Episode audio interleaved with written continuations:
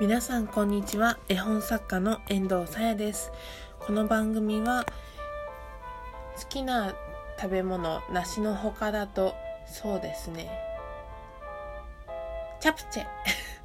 な絵本作家遠藤さやが1ヶ月半後9月23日20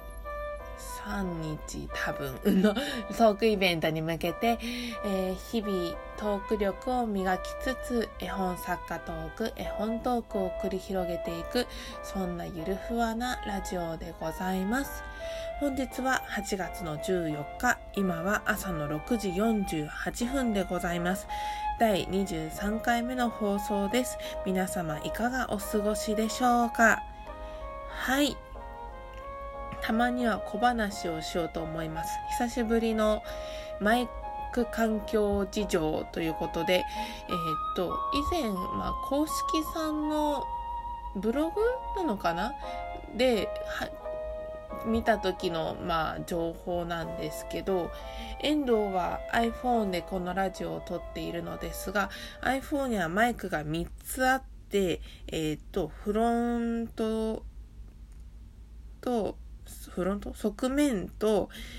あと、まあ、あの、上の方の、あの、インカメラの横と、もう一つ私ここ知らなかったんですけど、背中、背面側にマイクのがあるそうなんですね。で、まあ、私今までそうですね、うん、ラジオを撮っている時に背面側をその机に設置させて前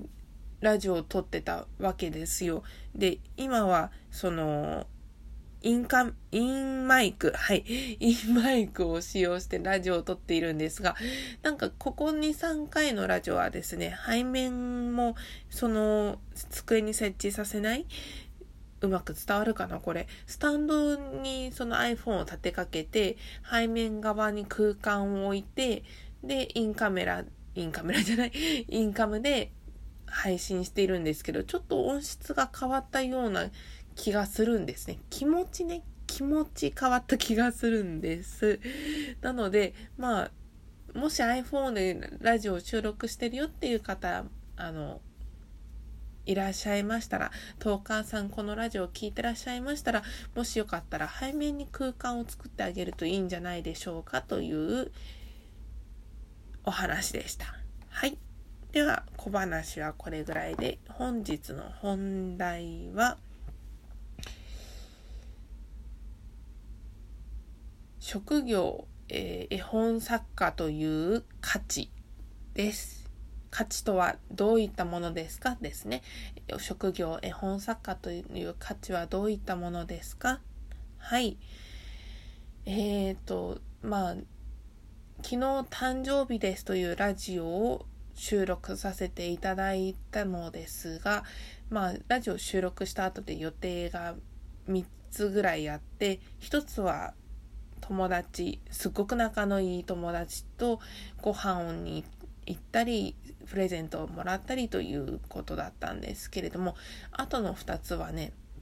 転職活動に向けて 誕生日なんだけどあの面接を受けに行ってきましたよっていうお話です。で面接を受けるにあたり遠藤の絵本作家業としての活動 SNS の配信だったり、まあ、イベントに出展してるよっていうのがこう注目されたというか引きが強いですねって言われたんですね。心で話していいのかな？ちょっとなんか微妙だったら申し訳ないんですけどそのまあなんでこここまでここまでというとまああの遠藤が実感するまでにその絵本作家として活動してきたのが注目されたのかなって考えてみたら私個人事業主として起業したからっていうのが大きいんじゃないかなと思うんですよね。2016年の8月13日、ちょうど昨日が 2, 2周年だったんですけど、に、まあ、開業届として出していてで2年間一応その個人事業主としては2年間まあ実際は SNS で発信してるのはもっと長いもっと前から発信してるんですけど絵本作家としてまあ活動してきたんですね。で一応まあ職業として認められている、うんまあ、国からも、まあ、開業届を出して受理されている状態だからこそ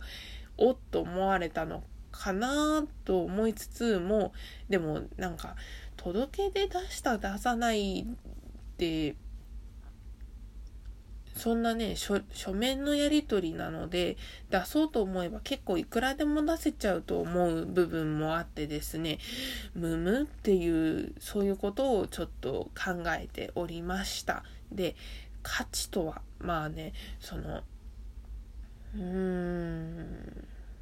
個人事業主として書類を出したという価値もあれば、まあ、10年近くツイッターは発信をしていますし、アメーバブログだと6、7年ぐらい発信をしているので、そういったなんか長い目で、まあ、活動してきたというところも注目していただけたのかなと思います。そのおかげでね、あの、こういうことをしていますよっていうのを自分で企業さんに自己紹介をする時にいろいろとこう発展した質問とかがこう飛び出してきてあそういうこと聞かれるんだとドキドキしながらもですね答えることができたという昨日だったんですよ。はい結果はどうなることやらという感じなんですけれどもね。まあそうですね。絵本作家としてはその出版はしていなくてもこうして認められることができるというのは何というか活動している本人としてはまあ目標としては道半ばですけどまだまだあのできることはたくさんあるのですが今この状態その道半ばの状態を認めていただけるというのはとてもありがたい経験をしたなと思っていますしあなるほどなんかこう自分で実感していたよりも結構、うん、手応えがあるんということをこの転職活動で実感したのでまあねもしご縁が先方とはなかったとしてもありがたいことだなということを思って皆様にシェアした次第です。うーんじんわりきますね なのでね、なんかその SNS とかでこう作品発信してて、でもなんか全然箸にも棒にもかからなくてっていう人が仮にいたとしても、なんか続けていればいつかは見ていただける時が来るんですよということを遠藤は自信を持って伝えていきたいなと思いました。絵本作家以外にもね、まあその同人作家さんですとかいろいろな、まあ、発信活動をしていらっしゃるミュージシャンミュージシャンとかねアルバイトしてる大学生でもいいですよ。あるいは本当にものを作り始めたばかりの小学生でもいいですし主婦の皆さんごご高齢の皆さんおじさまおばさまあるいは20代30代の私と同年代の方々もう皆様チャンスがある時代なんだなとしみじみしますね。はい。本日はこういったところで配信を終えたいと思います。